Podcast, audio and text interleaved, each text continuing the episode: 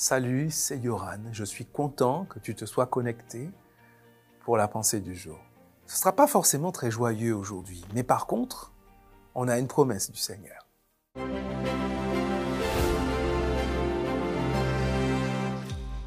La pensée du jour se trouve dans Matthieu chapitre 10 verset 24. Le disciple n'est pas plus savant que son maître. Le serviteur n'est pas plus important que son patron.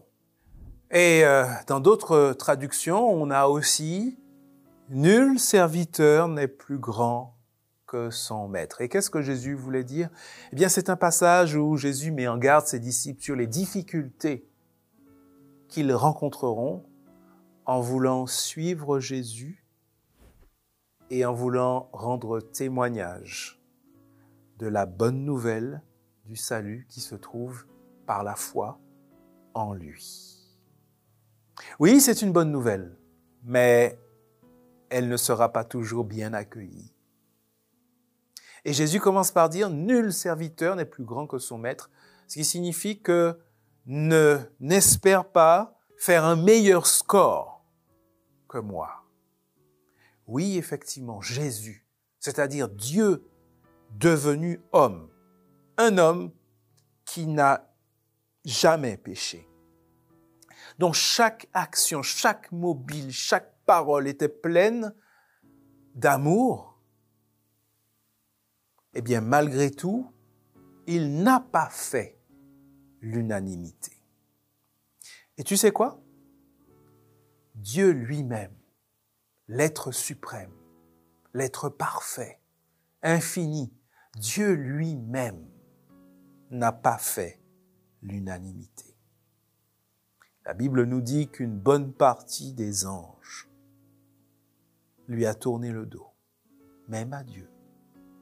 Alors si Dieu n'a pas fait l'unanimité, si Jésus n'a pas fait l'unanimité, à combien plus forte raison ses disciples, ses serviteurs?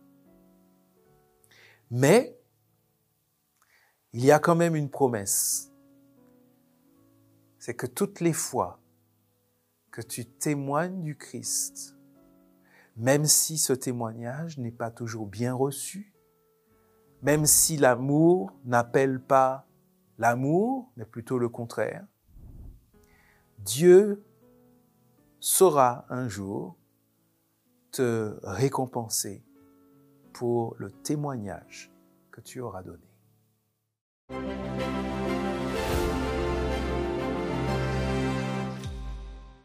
Jour après jour.